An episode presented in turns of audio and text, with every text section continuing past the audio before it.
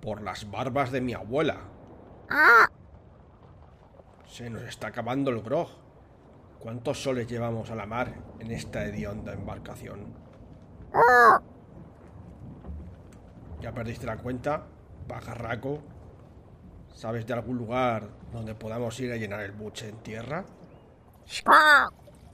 ¿Cómo? Nunca había oído hablar de semejante lugar. Pero te haré caso.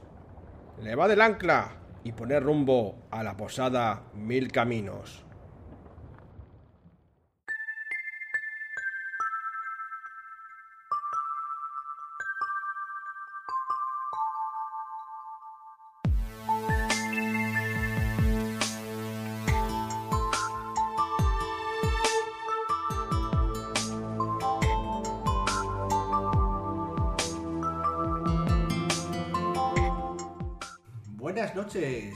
Parroquianos. Un día más aquí en la posada Mil Caminos y bueno, ya he encontrado a alguien que me acompañe con el hidromiel. Está bueno, por cierto, hoy el hidromiel. Hoy el hidromiel está en su punto. Aunque hoy no vamos a hablar tanto de hidromiel como de grog, ¿no? Sí, eso parece. Hoy nos vamos a ir un poco al lado más pirata de, la- de las mesas de juego. Al séptimo mar, de hecho, no vamos a ir. Bueno, quizá no tan lejos, vamos a quedarnos en tierra de momento para hablar de, de esto, porque nos hemos ido aquí a, unas, las costas de, de Castilla a hablar de este juego de rol que, bueno, que se hizo muy popular hace ya unos cuantos años y que recientemente ha, recibido una segunda edición. Pero poco a poco, vamos a hablar un poco precisamente de, su recorrido. Séptimo Mar es un juego de, de rol, de, de- hechicería y espadachines, también de piratas. Está ambientado en una especie de Europa eh, del siglo XVII alternativa, es decir, no es Europa, pero comparte algunos de sus detalles.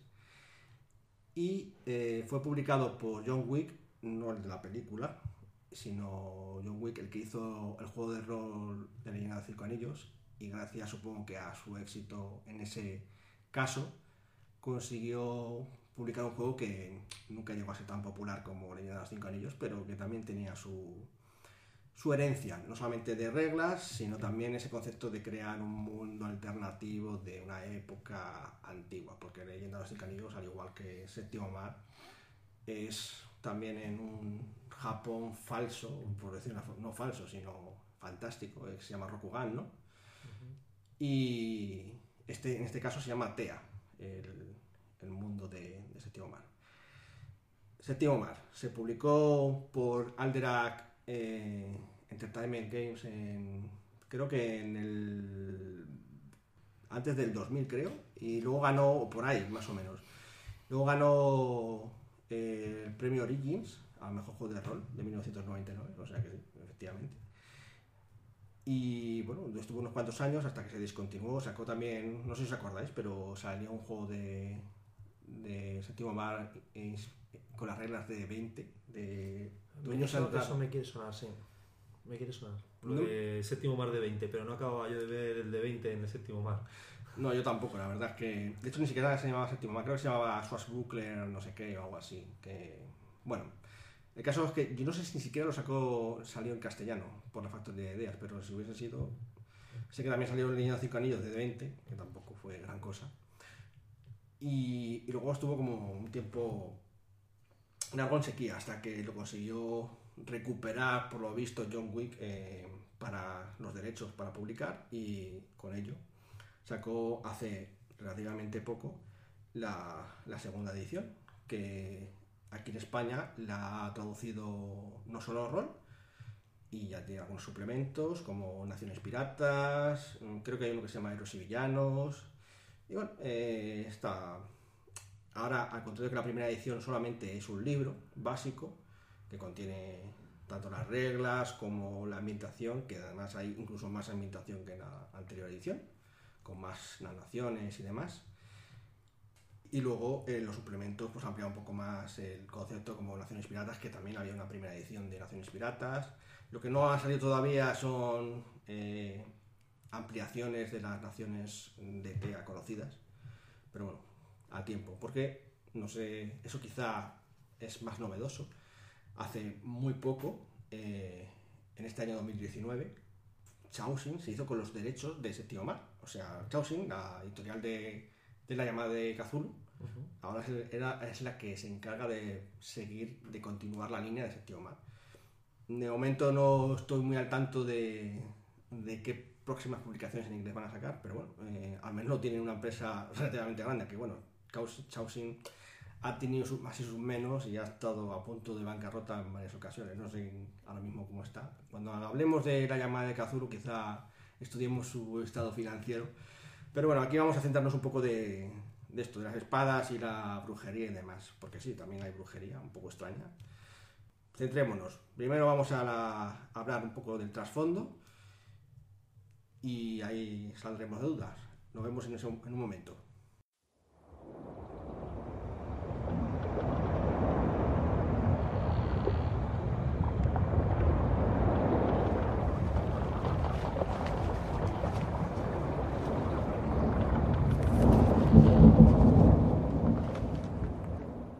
El trasfondo de Séptimo Mar.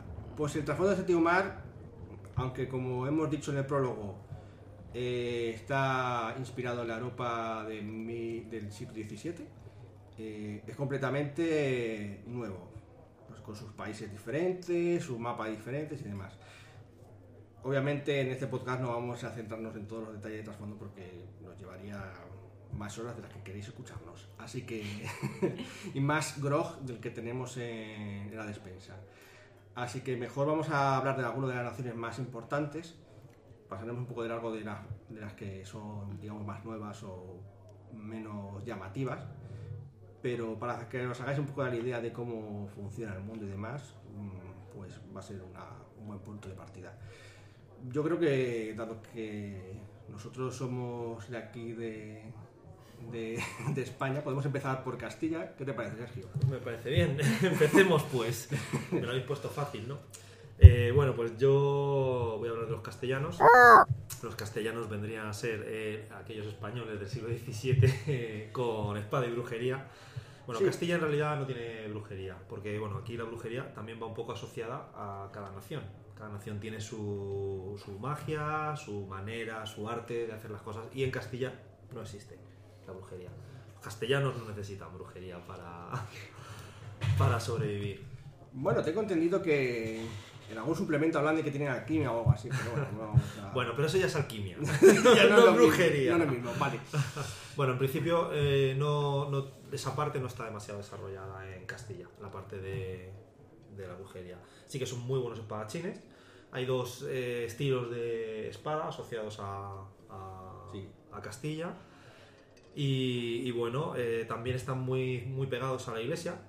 Y la- de hecho la sede, el, el Vaticano, eh, de la iglesia, la iglesia vaticana de los profetas está en, en Castilla. Sí, porque mm, para que nuestros oyentes en- nos entiendan, el mundo de séptimo mar, el TEA, también tiene su propia iglesia, que en este caso se llama Iglesia Vaticana de los Profetas. Eso es. Y que, al contrario que en la Europa que nosotros conocemos, en lugar de estar en lo que se vendría a ser Italia, Italia. está en Castilla. Que bueno, de todos modos, hay que tener en cuenta que es que Castilla, aunque nos recuerda a España, realidad también tiene un poco de, de Italia, ¿no? Es un, es un poco, yo cuando te lees un poco la información sobre los distintos países, tienen como influencia muy clara de un país concreto, pero tienen pequeños detalles de otros países de su alrededor. De hecho, cuando, Sí, ves, no el, cuando ves el mapa, es un mapa que se acerca a Europa, pero no es, eh, no es Europa. Es todo el rato juegan con esa mm, de se parece mucho a, pero no termina de ser. Le verá la iglesia de sí misma es la iglesia vaticana, se parece mucho a la iglesia, pero tiene pequeños detalles que no terminan de ser los comunes de la... Sí, o sea, es, eh, es fácil identificar a Castilla con España, pero no es España, ¿no? Es un poco eso, tiene Sí. detalles que, no, que lo hacen diferente. Bueno, también es parte de la gracia del juego. Eh, pues nada, pues eso. Entonces, eh, bueno, la iglesia en Castilla tiene mucha influencia, no, no así como en otras naciones, que luego comentaremos. Y bueno, eh, los castellanos son muy creyentes en este sentido. Sí, de hecho son bastante conservadores en general, ¿no? Eso Para es. los de la época. Eso quiero también dejar claro, antes de continuar también, que aunque está inspirado en la Europa del siglo XVII, son algo más eh, ilustrados que los Sí. de esa Europa. Luego hablaremos un poco más En, de ello. en ese sentido es un poco, digamos, podríamos decir, poco realista porque es común que la gente sepa, tenga, o sea, sepa leer y escribir, eh, no hay diferencia entre hombres y mujeres en la mayoría de los sitios eh, y cuando las hay son por otro tipo de motivos, no, no realmente por el... Por el género, sí. Sí, no, sino porque van asociadas a otras cosas y, y tal. Y, y entonces eso creo que sí que, bueno, que en ese sentido es una ambientación más cómoda de jugar que si fuese muy realista. Como No, sí, sí, está claro. O sea, no, en ese sentido no es real. Es lo que decimos, más ilustrado, la mujer Y- a la par que el hombre, no, no pasa nada por jugar con una mujer, salvo los casos que luego contarás. y, y bueno, pues eso. Bueno, Castilla es, es una de las naciones más interesantes. También tuvieron una guerra en la Sí. primera edición con, Con Montaigne. con Montañas. ¿Qué pasó con esa guerra? Pues que ganó Castilla, por supuesto. Por supuesto, como siempre Bueno, pasa. eh, entre castellanos y montañeses hay una relación difícil Ya. que se resolvió en guerra y pues, cayó del lado de los castellanos. Y Entonces, bueno, ahora mm, hay paz, pero siempre... Las rencillas no se olvidan tan fácilmente, o sea, ¿no? Eso es. Pasearse por, por tierras montañesas eh, puede ser complicado para un castellano. Sí. y por montañas, Y pasearse por tierras castellanas. Que no le gusta nada la siesta, tengo entendido. Sí, me Ah, parece que no. Ni las fresas. Bueno, eh, vamos a pasar al siguiente. Eh, por ejemplo, Bodacia, que está cerquita. Bodacia sería, en cierta manera, lo más parecido que puede ser a Italia. Eh, lo que pasa que tiene un punto que casi está importado de, de las naciones árabes, yo diría. Eh, lo que es una de estas naciones en las que hablábamos que hay una gran diferencia entre hombres y mujeres, eh, porque resulta que hay ciertas mujeres en, Bodace que tienen un poder, que son el poder, son las brujas de las estrellas del destino, las llaman, y, y porque tienen capacidad de ver y de cambiar el destino. Es un tipo de brujería. Entonces, eh, es un- una brujería bastante poderosa y por lo tanto eh, existe mucho deseo de control de esas, de esas brujas. Entonces, las suelen casar muy pronto, las tienen, las tienen con las caras tapadas porque dicen que pueden maldecirte o leerte El destino. el destino con la, con la viéndote, las, las tienen sin educación para tenerlas controladas y aprovecharse de sus ¿no? sí, analfabetas para aprovecharse de sus poderes, etcétera, etcétera.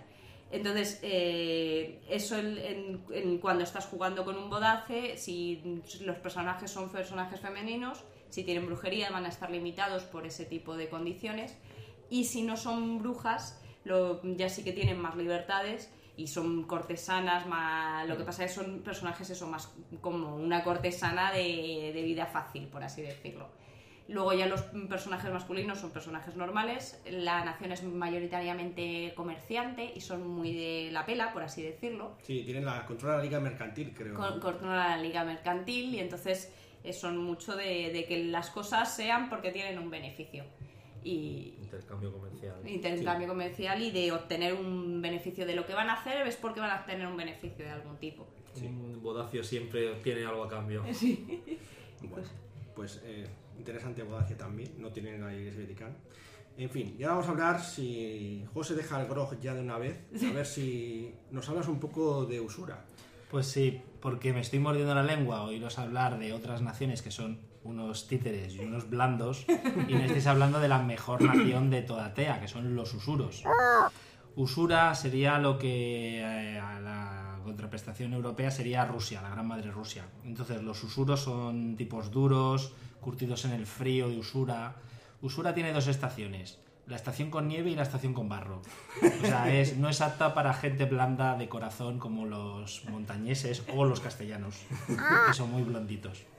Entonces, eh, la religión, por ejemplo, no entra dentro de usura, eh, la Bueno. iglesia vaticana no está, pero, claro, me refiero a religión organizada. Sí, perdón. sí, eso.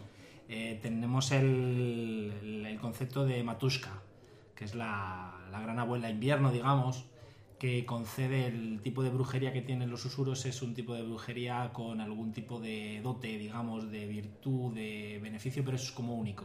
Sí, de hecho, de hecho, regeneración. de hecho creo que ni siquiera es, es- va por sangre, sino que Matruska te concede ese, ese don, ¿no? Eso es, tienes que conocer a Matuska en algún momento y ella te concede ese don, lo aprendes con ella, gastas los puntos de experiencia adecuados, por supuesto. Aquí no hay nada gratis. Y, y obtienes ese poder en concreto. Lo que pasa es un poder, aquí lo que hay bastantes, esto no se parece a Dungeons and Dragons, No. Eh, todos los poderes de brujería tienen contraprestaciones. Sí, tiene como una especie de sacrificio, digamos. Tienes que. Bueno, perdón. Es como un. ¿Cómo decirlo? Ah, Lo llaman la lección. Gracias, sí. Entonces tienes que ser, si, por ejemplo, si tienes un poder de curación, tienes que ser eh, ayudar a los demás a curar. Y no puedes hacer ciertas... Tienes un, como un veto, como un voto.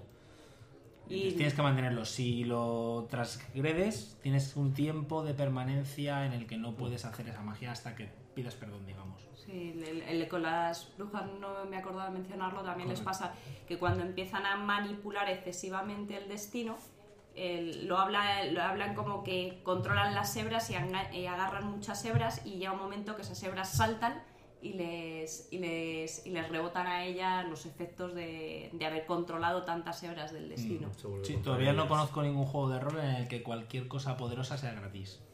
No- bueno, no en, en- en Dungeons and Dragons tú no tienes consecuencias por tener hechizos poderosos. pero no puedes gastar muchos. Eso es verdad. Sí, Siempre hay algo. De todos modos, eh, solamente un apunto más. Tú dices que Usura es grande y poderosa, pero tengo entendida que estáis en una especie de guerra civil chunga, ¿no? ¿Tú de qué lado estás? ¿De la chica o del chico? De la emperatriz o del. No, perdón, es la. El monarca o la emperatriz. Bueno, es una pelea de, Sí. de familia.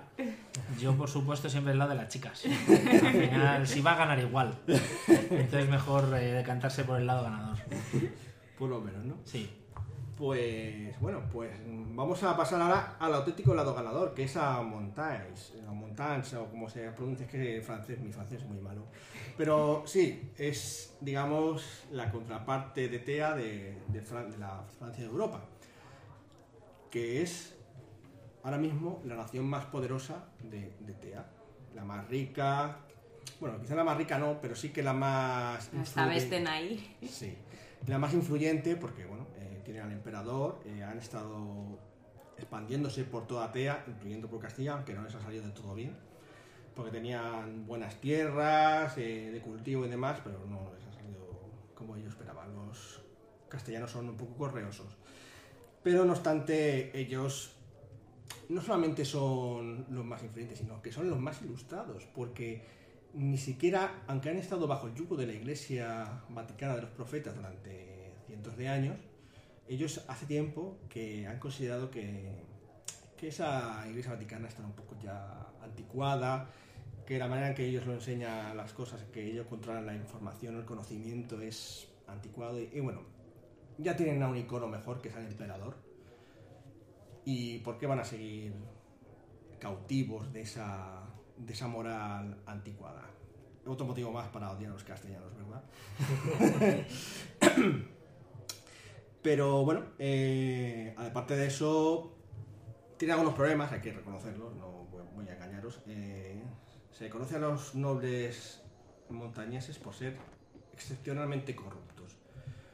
Así como son tan ilustrados, eh, digamos, la gente educada, los nobles con los años se han vuelto corruptos a niveles absurdos. O sea, es decir, eh, tienen al pueblo sometido a sus caprichos, empobrecido eh, y mal gestionado. Y bueno, son, pues son, eh, viven en el sumum de la decadencia ellos. completamente.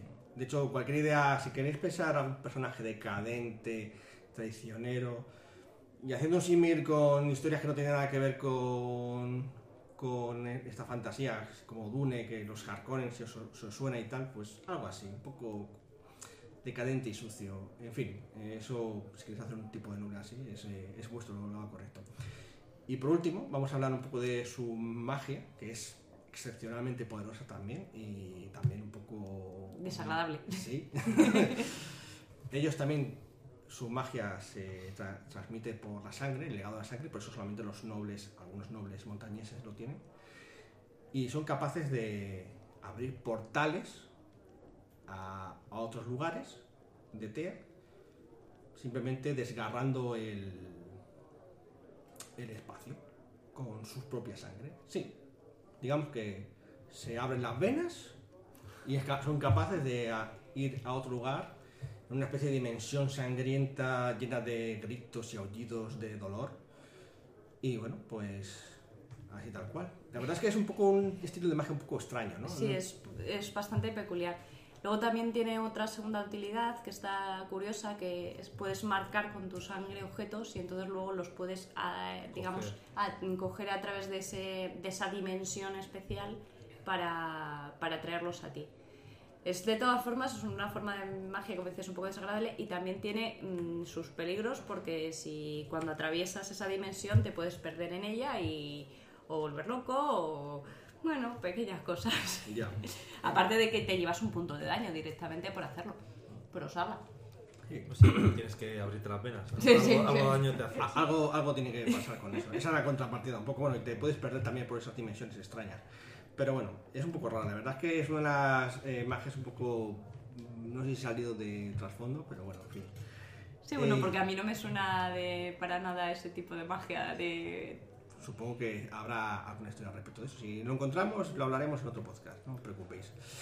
Vamos a hablar ahora de Avalon. ¿Qué te parece si nos cuentas? De Avalon y Bueno, las, bueno, las bueno, las islas- Islas del Glamour. Las Islas del Glamour es el equivalente a, a, a lo que es ahora mismo las Islas Británicas. Son, son Avalon, las marcas altas y Nismore, que Nismore sería Irlanda y las marcas altas Escocia. Están separadas en este caso.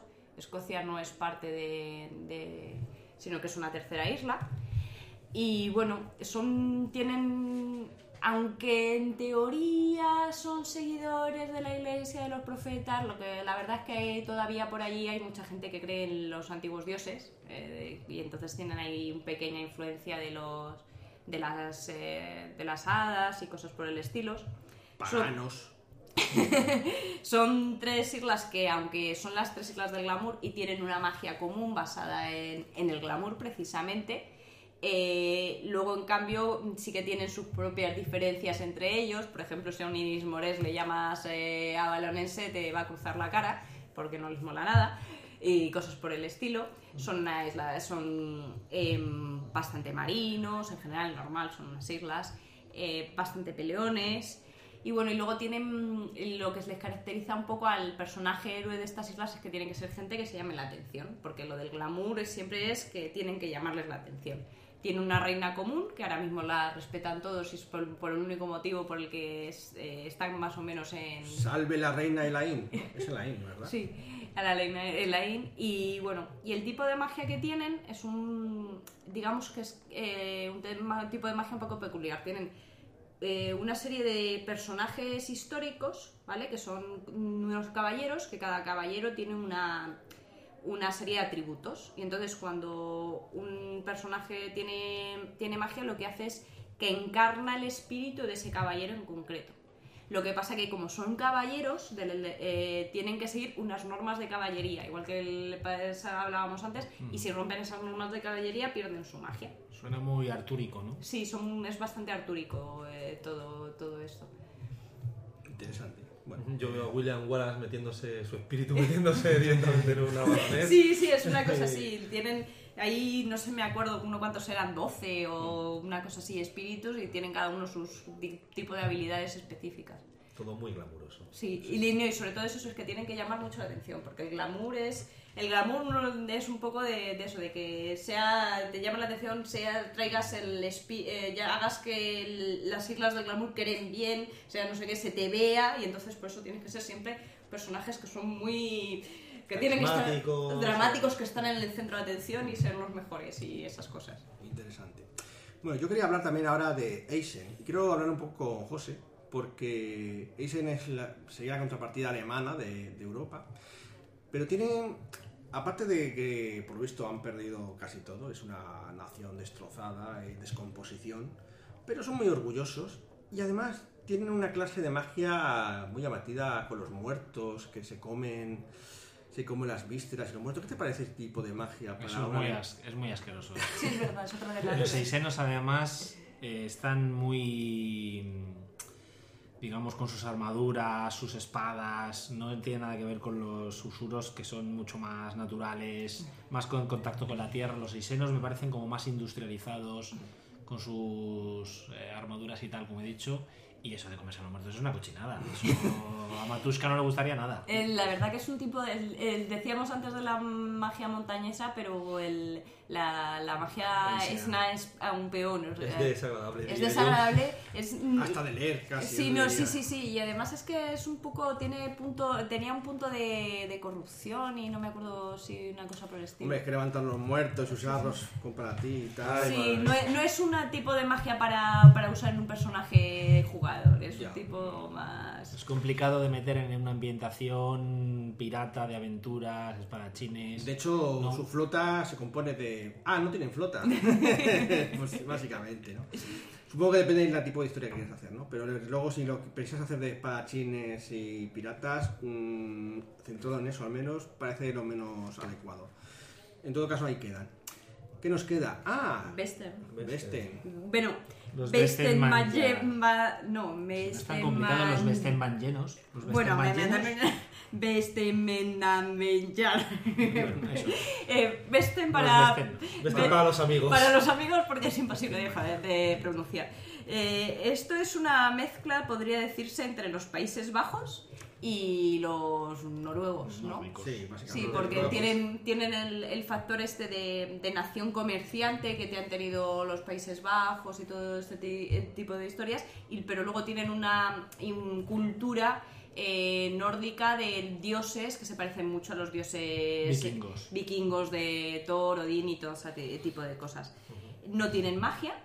Bueno, tienen unas... Tienen runas. Tienen runas, pero no se considera hechicería dentro de las normas de... Ni siquiera viene en el básico, aunque se comenta que en algún suplemento vendrá. No, sí, en el, en el básico está en- entre las ventajas. Ah, bueno, pues no sabía yo. Ah, Pero sí se considera, una se de considera una ventaja, no se considera una validad Mm, magia, vale. mágica. Y bueno, es una nación, es efectivamente comerciante. Tienen dos clases muy marcadas, que son los nobles, que se dedican a pelear y a defender al pueblo, y los comerciantes, que son los ricos, que se encargan de traer el dinero al pueblo. Y son bastante ilustrados y tal. A la iglesia la respetan, pero le hacen un caso relativo, porque sus dioses son sus dioses. Van a la iglesia, van a la misa de pacotilla. Y actualmente son la nación comerciante más importante. De hecho, los gremiales, que son ah, la moneda de, de su gremio de comerciantes, es la moneda predominante en todo Ocea. Sí, de hecho es eso. lo- Ellos son los que han puesto la moneda, que es el gremial, que es lo que se usa en todo TEA, excepto en Bodacia. que- Claro, porque los bodacios Son la competencia son la competencia comercial. comercial eh, y, no le, y no les mola. En fin, de todos modos, si no os gusta ninguno de estos conceptos un poco medievales, ¿no? Porque todos son de señores y, y plebeyos, hay otra nación más reciente, de hecho la primera edición de séptimo más solamente la mencionan de pasada, excepto suplementos, que es la Mancomunidad Sarmata, que es una especie de batiburrillo de enseñanzas vaticanas y antiguo paganismo. En fin. mm, Tiene luego además muy separado como si eres del este o del oeste, tienen cultura diferente. Eso está por el lado. Luego también tenéis a las naciones piratas, que ¿Los armantas no tenían también otro tipo de, de, de magia? Una que hacías de que hacías una especie de pacto con unos con espíritus. demonios y santos Sí. y cosas así. Sí, pero bueno, no, no hemos andado mucho en ella, así que os lo dejamos por si os gusta el, el juego. Y bueno, si os interesa mucho, pues nos lo comentáis y ya hablaremos de ello. Pero bueno, lo que, lo que decía, también hay otras naciones que no son naciones explícitamente hablando, que son las naciones piratas, que tienen una serie de, mm, digamos, sociedades. La vida pirata es la vida mejor. Eh, sí. De hecho, son los, hom- los hombres libres, ¿no? Son los más democráticos. Eligen a su capitán y si no les gusta en algún momento dado, al capitán lo pasan por la quilla y cambiamos a otro. Correcto. Y ya para terminar un poco esta sección de trasfondo, eh, también hay algo, un concepto que está muy metido dentro del juego, que son las sociedades secretas, que tenemos unas cuantas. Por ejemplo, el Colegio Invisible, el Die Kruzir, como se diga en, alemán, la Hermandad de la Costa, las Hijas de Sofía, que están vinculadas con lo de Bodacia, ¿no? Con las bodas- sí, con eso son como una sociedad secreta de las, de las brujas que que digamos que como que intentan mm, escaparse de ese control de los hombres. Sí. También tenemos el. Joder, esto para pronunciarlo. Mokiu, Mokiutes Skara. El manto de la buena. Esto suena a, a ruso, ¿eh? Sí, tiene toda la pinta, porque tiene hasta los simbolitos raros arriba de. La orden caballeresca de la rosa y la cruz. Esa es castellana, Sí. Vaya. La sociedad de los exploradores. que esa, esa es general y es de, de estudiosos toda- de los Sirme. Sería Que como los- National Geographic, pero. Lo que, que los Sirme no los hemos mencionado. Sí, bueno, hay muchos aspectos que no vamos a dejar un poco. Los Irnes, así rápidamente, es como una civilización antigua que se perdió, nadie sabe quiénes son. Supuestamente no son ni humanos, aunque tenían aspecto humanoide. En fin, no sabemos. Una de las cosas raras del juego. También tenemos a los Rigastier. Y por último, pero no menos importante, a los vagabundos. Que son un poco. Son el concepto. Si habéis visto la película de El hombre de la máscara de hierro, pues tendría un poco. No, no, no. Son ¿No? más, son más el con- el concepto del, del zorro. Sí, bueno, Lo- decía de la máscara porque tiene una máscara. Sí, claro, pero el- el- concepto. Sí, pero es una máscara más del concepto del zorro de. Se supone que son una sociedad en la que luchan contra la corrupción de la, de la nobleza o para proteger a aquella nobleza que es beneficiosa, eh, digamos que cuida bien al, al pueblo. Los Robin Hood. Sí, son una especie de Robin Hoods. Y la particularidad que tienen es que eh, son una sociedad que se, digamos que todos ayudan a la máscara, el vagabundo, pero el vagabundo no es una persona en concreto, sino que el vagabundo de la máscara pasa de una persona a otra a medida que ellos presentan, podría decirse, una misión. Dice, yo tengo una misión y si se considera la misión eh, suficientemente vale, importante, se les presta la máscara que les concede una serie de poderes. ¿Apuntarías a los vagabundos, Sergio? Estaría bien. Estaría bien. Para acabar con algún noble corrupto montañés. Sí, Claro. Lo que pasa es que tiene una contraprestación, como la magia toda en este juego, y es que pierdes tu personalidad mientras lleves la máscara. Ah, como la máscara, literalmente. Es- exactamente, como la Como máscara peli. del la de la peli. Bueno, pues ya sabéis que todo aquí tiene una contraprestación. Y hablando de contraprestaciones y reglas, vamos a pasar a la siguiente parte, que son, pues eso, el reglamento, el sistema. Allá vamos.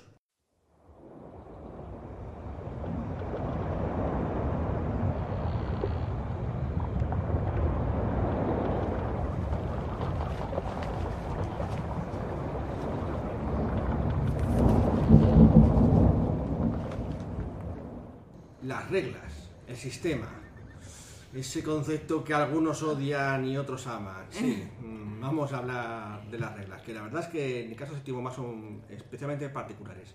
Yo diría que incluso un pelín posmodernas. ¿Qué tal, Sergio? ¿Nos cuentas un poco así por encima cómo se hacen las tiradas de dados? Sumamos eh, característica más habilidad y tiramos todo eso en dados de 10. Y empezamos a sumar eh, Grupos de 10. grupos de 10. Y cada grupo de 10 va a ser un, un éxito, un aumento. Y luego con esos aumentos eh, podremos hacer pues lo que toque. Em, quizás esos aumentos. Sí, claro, o sea, esos Claro. son todos los Los aumentos que voy a poder usar las- toda la escena.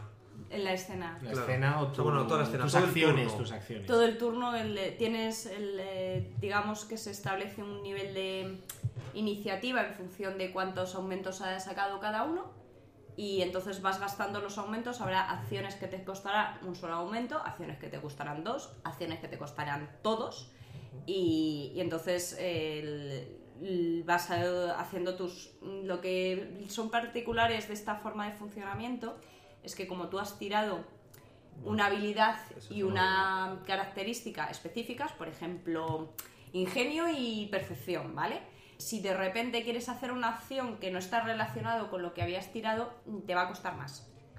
Te va a costar lo, es lo que llaman un cambio de foco, que vas a tener que gastar más aumentos. Sí. Digamos que tienes que enfocar de inicio qué acción quieres hacer durante tu turno. Eso es. Antes de hacerlo tienes que decir cómo lo vas a hacer. Se determina una característica y una habilidad, se tira, se hacen grupos de 10 y esos son tus aumentos. Y en función de esos aumentos podrás hacerlo eh, pues mejor o peor o lo que tú quieras. Y si cambias de foco gastarás aumentos, en fin. Yo el cambio de foco lo llamo de una forma muy básica, que es me ha pillado con el pie cambiado. Me ha pillado a pie cambiado. Sí, efectivamente. sí, sí, sí. Luego también en este juego, como mención, se premia el hacer cosas diferentes cada turno. Sí. ¿vale? Te darían un dado más en efectos de juego, pero se premia eh, tu, tu ingenio, tu, Tu creatividad. tu creatividad. Eso es. Y eso, eso le da mucha vidilla, le da mucho color a, a las escenas. Y bueno, le- y eso, pero es mm, sobre todo el, el saber que vas enfocando cada escena con, pues quiero hacerlo por maña, quiero hacerlo por inteligencia, quiero ir a convencer, quiero ir a intimidar, quiero ir a... Y lo enfocas desde el principio y hasta que no has terminado de gastar tus aumentos, mm, digamos que no, que se cambie, acaban, acabas la ronda de todo el mundo, no cambias eh, esa...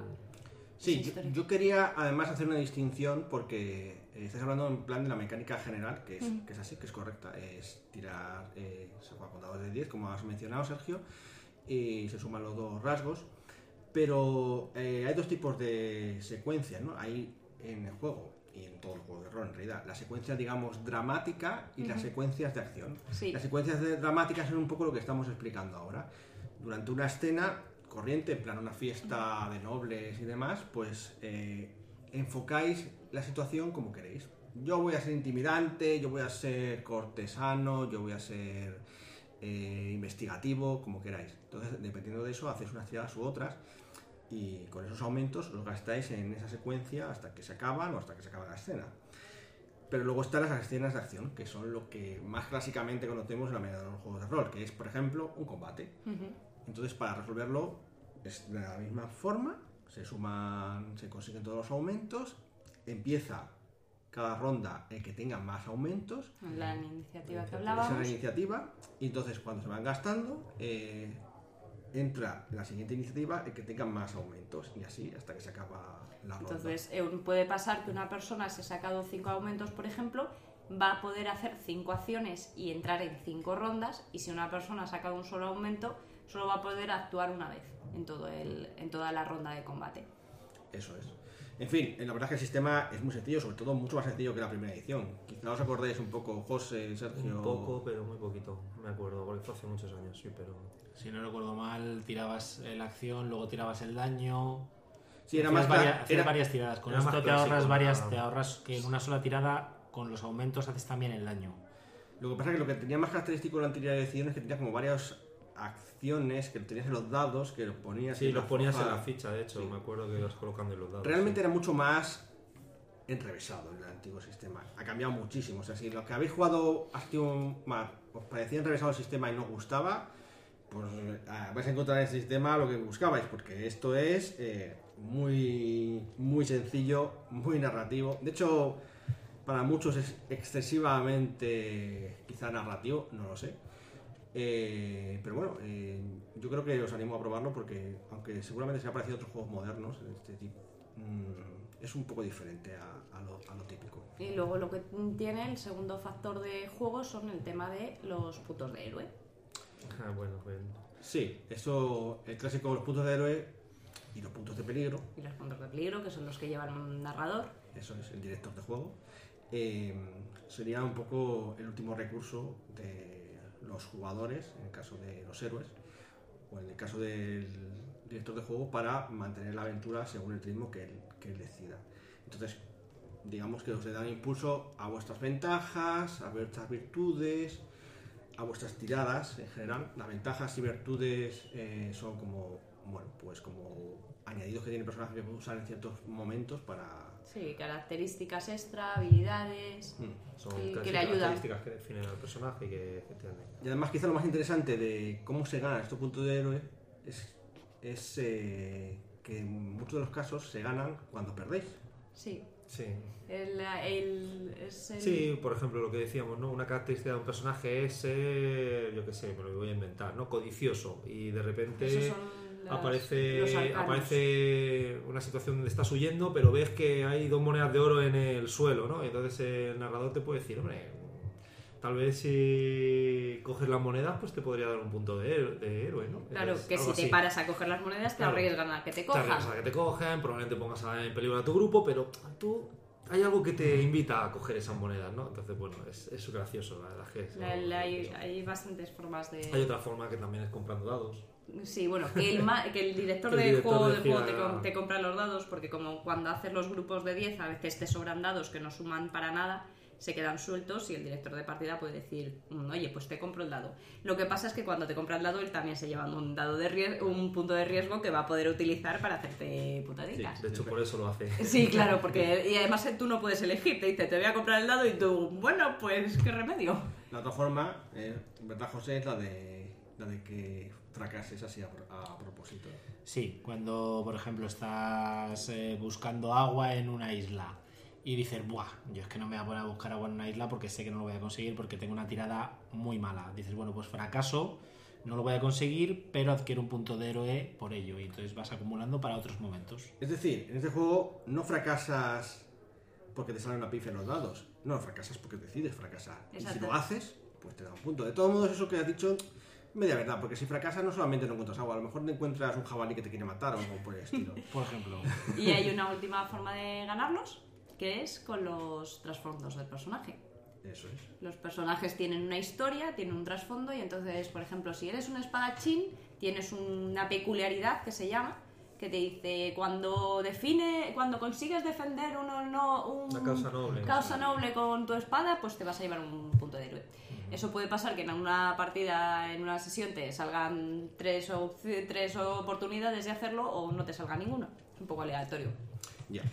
En fin, la verdad es que hay muchos más entresijos en las reglas, como el uso de la experiencia, que se hace por historia, vas completando una serie de pasos, entonces cuando completas todos esos pasos te dan todos esos puntos de golpe de sopetón y tienes que gastarlos explícitamente en eso que es Lo lo que que has fuiste. decidido que Por vas a ejemplo, gastar.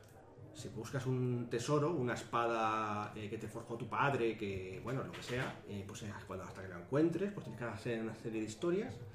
Una vez la hayas completado, te dan esos puntos de experiencia que gastas en ponerte la espada, que aparece ya en tu ficha. O si quieres ser un gran navegante, pues te subes a un barco, haces una historia con, con el barco y acabas teniendo esa forma de... Es, es, eh, es un curioso porque tienes una mezcla entre una historia personal que tiene cada personaje, que además tienes un apartadito en tu ficha para contarte tu historia personal, de tu objetivo personal, y luego tienes la historia general que a veces se mezcla con la historia personal y a veces no. La historia general también te va a dar unos puntitos de experiencia, pero son distintos también porque esos, según vas ganándolos, los tienes que gastar, no los puedes acumular tampoco. Bueno, y así en principio de las reglas, que digo, podríamos profundizar mucho más, pero yo creo que con esto más o menos hacemos un- nos hacemos una idea, ¿no? Sí, Yo creo que sí. Vale, pues vamos a entonces a la última parte que son las conclusiones y nuestra nota final.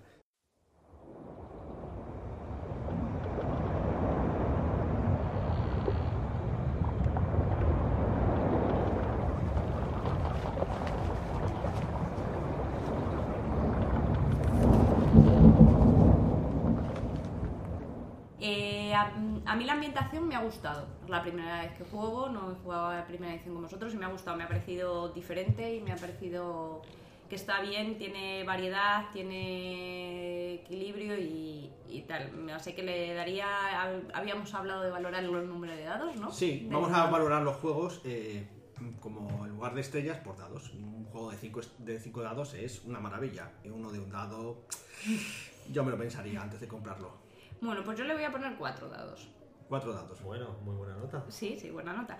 Y luego al sistema de juego y tal, mm, le voy a dar mm, ahí, eh, me parece que está bien, pero hay en ciertas situaciones en las escenas dramáticas que me cogea un poco. Así que me voy a quedar eh, eh, en el 3. Para las escenas de, de- de pelea y todo eso me, me parece que funciona bastante bien. Pero en las dramáticas, ya te digo, alguna vez me he peleado con ello, no me ha terminado de convencer. Vale. Sergio, Eh, bueno, a mí el juego, un poco lo que decía Claudia, a mí la ambientación me gusta, me gusta mucho, de hecho. Eh, ya lo dije en otro podcast, me parece un juego muy canalla, me parece un juego de espada que, que me gusta. Y, y la verdad es que es muy divertido, sobre todo destacaría este juego que es divertido. Yo me lo paso, me lo paso muy bien. es de ir, ir a pasárselo bien. ¿no? Sí, es un juego, eso es, de ir a pasárselo bien. No, no sufres en exceso como en otros juegos, o... es divertido, muy divertido. Y de nota, de nota creo que le pondré un 3 también. Un 3 en la ambientación. Bueno, a la ambientación le pondría un 4, claro. Si lo separo, pondría a la ambientación, le pondría un 4 y es posible que un 3 también a las reglas, porque bueno, son sencillas, a lo mejor demasiado sencillas en algún aspecto. Que tampoco me disgustan demasiado, pero bueno, eh, tampoco creo que se, puede- se le podría dar una vuelta, tal vez. Sí, bueno. Entonces, cuatro dados para la ambientación y tres para, Para el sistema. Vale, de momento hay un empate. Pues ahora voy a hablar yo de lo que me aparece. Además voy a hablar desde mi perspectiva de director de juego, porque aquí he sido más bien director de juego la mayoría de las partidas que he jugado a Séptimo Mar. Yo como director de juego, pues primero os deciros que no soy especialmente, eh, digamos, ni conocedor ni, ni gustoso de las historias de, de espadachines y piratas y demás. Supongo que le pasa como al western, no es la época ya de, de piratas, aunque Piratas del Caribe haya hecho mucho ruido, tampoco tiene mucho fondo al final. Entonces, por ese lado, quizá me cuesta un poco más hacer historias eh, de piratas y demás. Aunque debo decir que efectivamente, al igual que a Sergio, me parece bastante divertido. eh, hay momentos en que. Hombre, a mí lo que me parece es que tienes variedad, porque ahí puedes em, ambientar más hacia piratas, más hacia espadachines en tierra, más hacia brujería y monstruos, más hacia mm, intriga cortesana. Está claro. O sea, se pueden. Tiene muchas opciones. Puedes explorar también la magia, todos los conflictos entre naciones, eh, las sociedades secretas también dan mucho juego y tal. Pero bueno, tiene que gustarte, yo creo, un poco el género para que Hmm, le eso sí. explotes a toda, todo su potencial. Y en ese aspecto, pues bueno, está bien. Hay algunas naciones que a lo mejor son un poco arquetípicas, algunos magias que es un poco rara, como la de Portela de Montaigne, que dices esto de por- teleportarse es un poco raro, ¿no? Hay otras que sin embargo son más llamativas, como la de la Sorte Estrega o yo que sé, la de los no muertos de, de Eisen, aunque tampoco sé muy bien qué plan, qué pan- para qué está ahí esa, esa hechicería, ¿no? De hecho, muchas veces me he planteado que quizá el juego estaría mejor sin la hechicería, pero bueno, o al menos incluso más limitada. Ya digo, no es que sea muy poderosa, pero está ahí. Entonces, mm, por eso eh, yo le voy a dar tres dados a la ambientación. Y respecto a las reglas, pues la verdad es que tenía mucha confianza en las reglas cuando las leí y demás. Y... ¿Confianza o desconfianza? Confianza, confianza. Lo que pasa es que, no sé, eh, quizá muchos años jugando a otro tipo de sistemas, mm, para, hacer, para que sepas un poco mi baremo, no considero un buen sistema, por ejemplo, Dungeons and Dragons, ninguna edición. Está bien para lo que está, pero le veo, por ejemplo, muy cojo, em, em, porque es demasiado farragoso en algunos sentidos y tal. Y luego sí soy un poco más af- afín a otros sistemas como el de Ars incluso Mundo Tinieblas con sus excepciones. Pero Séptimo Mar me parece que se, ha- se han excedido de postmoderno, porque intentan, digamos, eh, conjurar todo el concepto de las acciones eh, dramáticas, como has dicho tú, Claudia, que tampoco te convencía mucho en ese aspecto.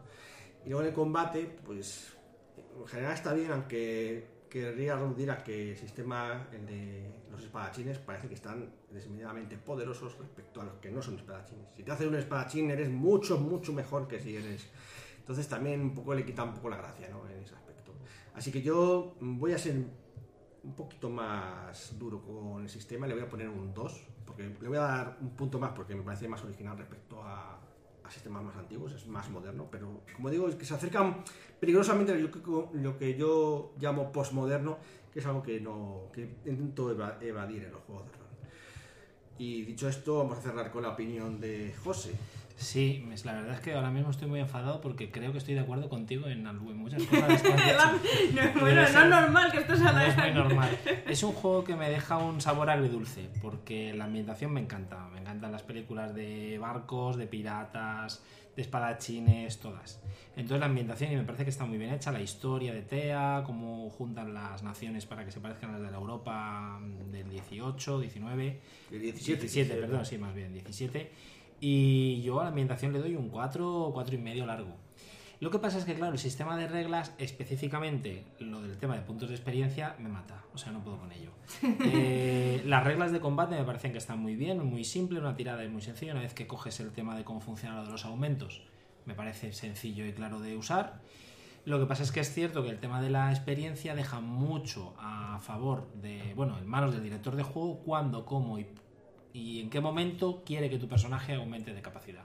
Porque las historias pueden ir, eh, bueno, lo va marcando el director. Si en un momento dado el director de juego no le interesa que tu personaje mejore, pues no, no te da el paso a la siguiente historia, o en la historia de los pasos que hemos hablado, no te da el paso a ese paso, nunca mejor dicho y redundante, y tu personaje no mejora nunca. No, y- Entonces me deja como el personaje puede tirarse meses y meses tú jugando y el personaje no cambiar nunca. Sí. Sí, puede darse que haya personajes, otros jugadores a tu alrededor que sí que Eso vayan es. completando sus historias. Que Eso es porque el narrador se centra, el director Bueno, juego se o centra porque, en otro o porque personaje. la historia que ha elegido con la aventura que hay, pues le va cuadrando un poco más. Es verdad, es cierto, eso puede ocurrir. Mm, Puede ser que también tenga que ver con la gracia. eh, aquí no, tú no juegas una partida para subir ese día. No, nada, aquí no, no, no, la, la- aquí la... Son, son objetivos más a largo plazo o a corto, depende. Si te quieres subir una cosa solo a uno, el- sería una historia muy corta que la conseguirías Sí, rápidamente. Es, el- cier- es cierto en ese aspecto que es un juego pensado para un tipo de jugador, el que le guste mucho narrar, ser creativo en la explicación, deleitarse con los detalles de cada movimiento que hace su espadachín. Y también es cierto lo que ha dicho Pablo, que los espadachines están mucho más poderosos que cualquier persona que no, que no tenga una escuela de esgrima. Sí, eso, Eso en la primera eso lo edición no pasaba, por ejemplo. Sí, está un poco desequilibrado ahí. Creo que ahí sí, matemáticamente hablando, Sí. hay algún problema Y, con ese y he, de decir que además con los puntos de experiencia el tienes lo de la historia personal y tienes los de los puntos por historia general que esos también, como te los tienes que gastar en el momento, es fastidiado porque hay muchas veces que dices, tengo tres puntos, No tengo tres puntos y no me puedo subir la habilidad que quiero a cuatro porque no voy a tener nunca cuatro puntos. Es. Tengo que hacerme la historia para poder subirla a cuatro, pero entonces, claro, si la historia luego no cuadra con la historia del tal, pues... Ah, Bueno, es una historia personal del personaje. Sí, y pero luego la vida te puede llevar por otros derroteros, aunque tengas ese objetivo. Queda claro el punto. Eso. El caso. Por eso ¿cuántos- le doy dos y medio dados en reglas. Vale. Se me queda muy corto. En fin, con un grog seguro que se pasa. El enfado, sí. En fin, en todo caso creo que es un juego bastante recomendable y que en general todos lo recomendamos. Sí, y además a lo mejor a lo mejor a largo plazo puede eso de la subida de los puntos de experiencia te puede cansar un poco, te puede frustrar un poco, pero para jugar partidas cortas así entre, Sí, campañas entre cortas. campañas y campañas de, De otras otros cosas, juegos. para cambiar de como lo de cómo se decía Sí. lo de cambiar de sabor, Cambio de sabor. pues me parece que está bastante ace- aceptable. Pues nada, que corra el ron. Nos vemos en la próxima ah, semana. Hasta luego. Adiós, chao. Música